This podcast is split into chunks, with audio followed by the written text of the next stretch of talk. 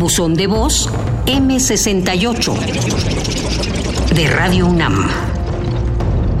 Soy Ernesto Evia del Puerto Costales, de profesión ingeniero civil egresado del Politécnico en 1967.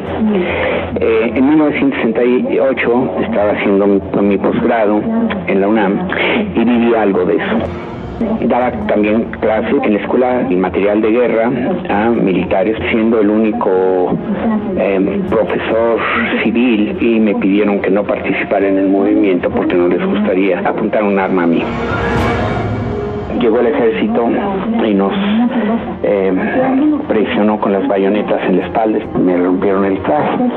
Tuvimos la oportunidad de identificarnos con una eh, credencial también el 2 de octubre estuve en Tlatelolco, salí corriendo y bueno, pues eh, logré salvarme. Pues mencionaban de los camiones que llegaban, en particular después del 2 de octubre, que llegaban al campo militar número uno con incontables cadáveres.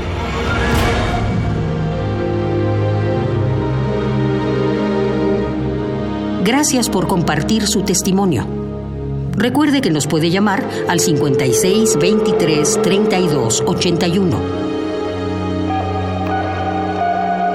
Radio UNAM. Experiencia sonora.